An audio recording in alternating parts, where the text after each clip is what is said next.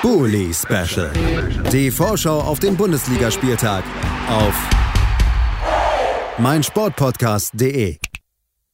Herzlich willkommen zurück zum Bully Special auf meinsportpodcast.de. Eben gerade, da haben wir über Union Berlin und die Kölner gesprochen zum Start in den 28. Spieltag. Und jetzt geht es direkt in eine spannende Partie am unteren Tabellenende. Arminia Bielefeld empfängt den VfB Stuttgart.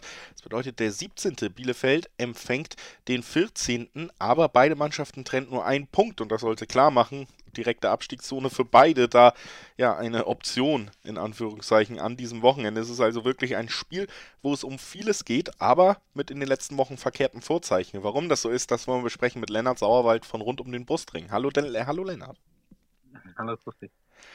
Damit, äh, wie gesagt, sind wir also vollzählig, können direkt einsteigen und ähm, wollen natürlich ganz kurz nochmal zurückblicken auf die letzte Partie der Stuttgarter, gerade weil es sich da auch lohnt. Auch wenn wir jetzt diese Pause hatten, auch, auch da werden wir noch drauf zu sprechen kommen, trotzdem muss man ja sagen, die letzten drei Spiele aus Stuttgarter Sicht enorm wichtig gewesen. Zwei Siege, ein Unentschieden. Auch das letzte Spiel war ein Sieg äh, gegen die direkte Konkurrenz, ähm, gegen die Augsburger und das auf äh, angemessen dramatische Weise. Wieder späte Tore. Am Ende konnte man ähm, ja einen Rückstand noch in einen 3 zu 2 Sieg durch einen Treffer in der 85. Minute drehen. Also ein bisschen Euphorie auf jeden Fall dabei und vor allen Dingen eben auch dieser Sprung aus dieser fast schon ähm, sehr schlechten Lage, direkter Abstiegsplatz, auf einmal auf Platz 14. Wie, wie hast du die letzten Wochen und vor allen Dingen dieses Spiel wahrgenommen erstmal?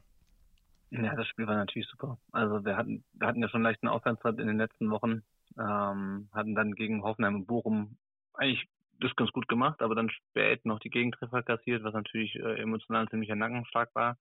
Und dann äh, doch relativ überraschend aus dem 0 zu 2 in Gladbach noch ein 3 zu 2 gemacht, dann gegen Union trotz, trotz eines schlechten Spiels am Ende noch den Ausgleich gemacht und dann äh, ja, gehst du gegen Augsburg wieder, äh, gerätst du wieder in Rückstand, äh, ähnlich wie gegen Gladbach. Augsburg hatte, glaube ich, drei Torschüsse in der ersten Halbzeit äh, und von denen waren zwei drinnen.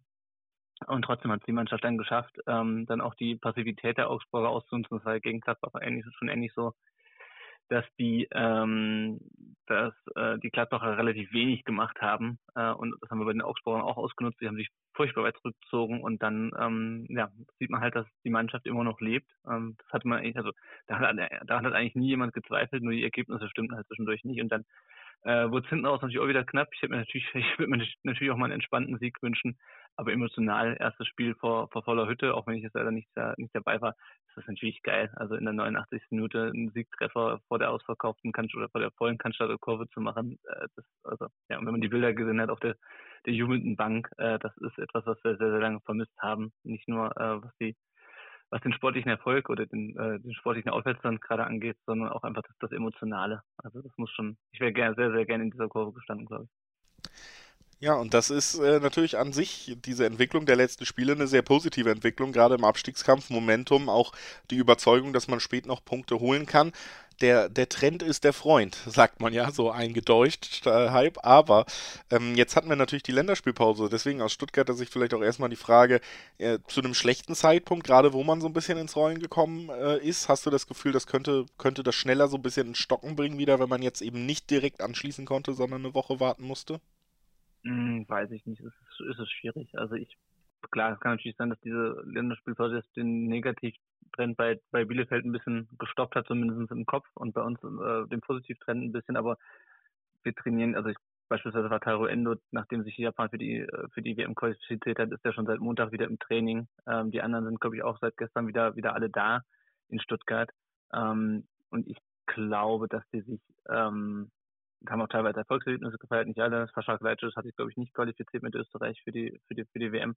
Ähm, aber ich glaube jetzt nicht, dass das, dass das so einen großen Unterschied macht. Ähm, weil das ist einfach eine Entwicklung, die es über mehrere Spiele ging. Ähm, und auch über einen längeren Zeitraum. Also das ist ja quasi seit März, ich glaube, wir sind Dritter in der März-Tabelle, hat irgendein, irgendeine Internetseite äh, ausgerechnet.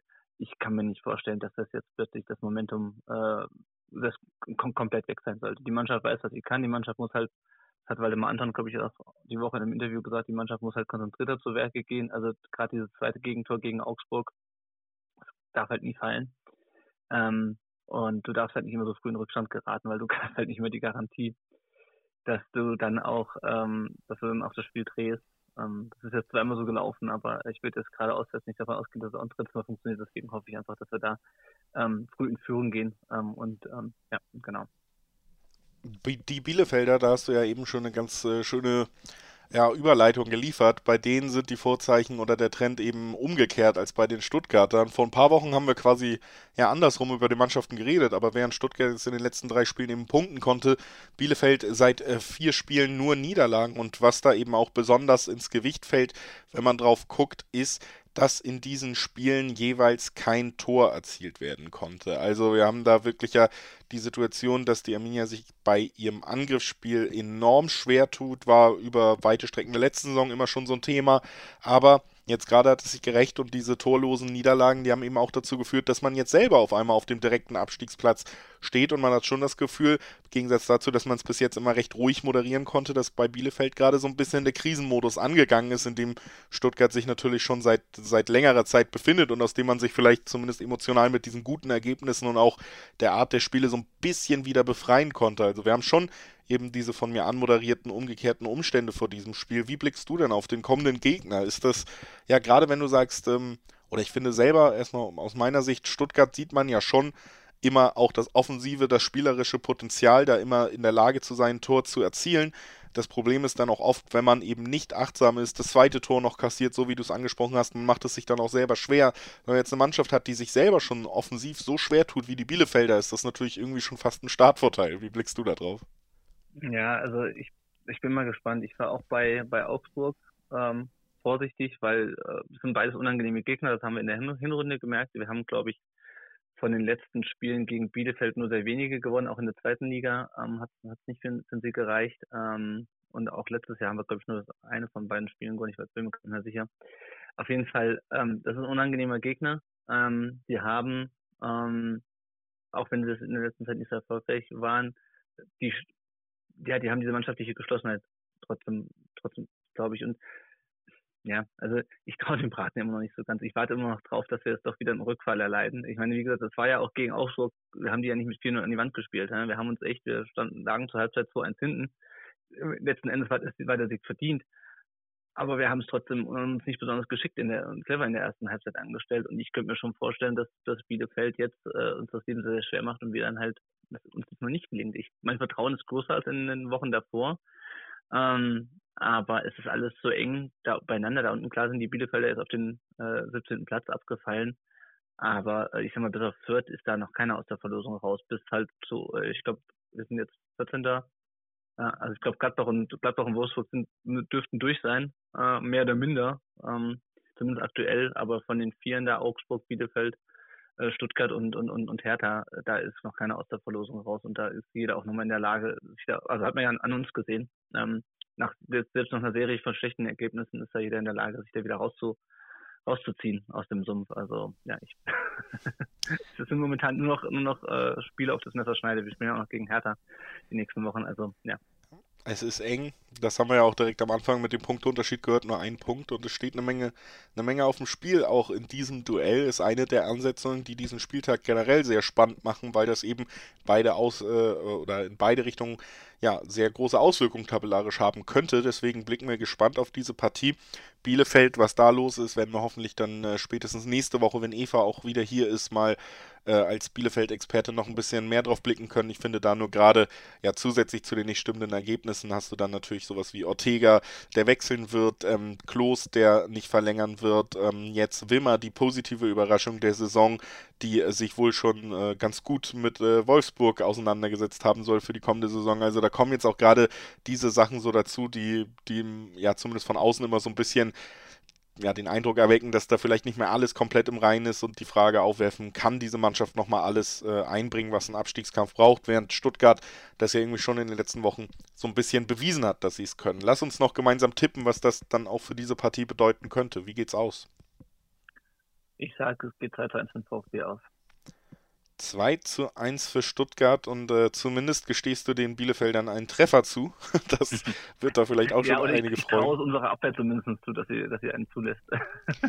ich, ähm, ja, ich gehe einfach mal mit, obwohl ich mir gut vorstellen könnte, dass es irgendwie 0-1 wird eher. Aber wir sind bei der Differenz und bei der Tendenz sind wir uns beide einig. Deswegen äh, nehme ich es einfach mal so mit, sage ich tendiere zur, zur selben Richtung wie Lennart Sauerwald von rund um den Brustring und bedanke mich, dass er heute bei uns war. Danke, Lennart. Gerne. Und äh, wir, liebe Zuhörerinnen und Zuhörer, haben noch äh, sieben weitere Spiele in der Besprechung für euch. Gleich sprechen wir über Hoffenheim gegen Bochum und dann nimmt das Ganze richtig Fahrt auf. Leverkusen, äh, Freiburg, Bayern im Einsatz noch in der Konferenz. Dann natürlich auch das Spitzenspiel zwischen Dortmund und Leipzig am Abend im ausverkauften Dortmunder Stadion. Also es gibt noch eine Menge zu besprechen. Bleibt gerne dran. Schatz, ich bin neu verliebt. Was? Drüben. Das ist er. Aber das ist ein Auto. Ja, eben. Mit ihm habe ich alles richtig gemacht. Wunschauto einfach kaufen, verkaufen oder leasen. Bei Autoscout24. Alles richtig gemacht. Bully Special. Die Vorschau auf den Bundesligaspieltag auf meinsportpodcast.de. Schatz, ich bin neu verliebt. Was?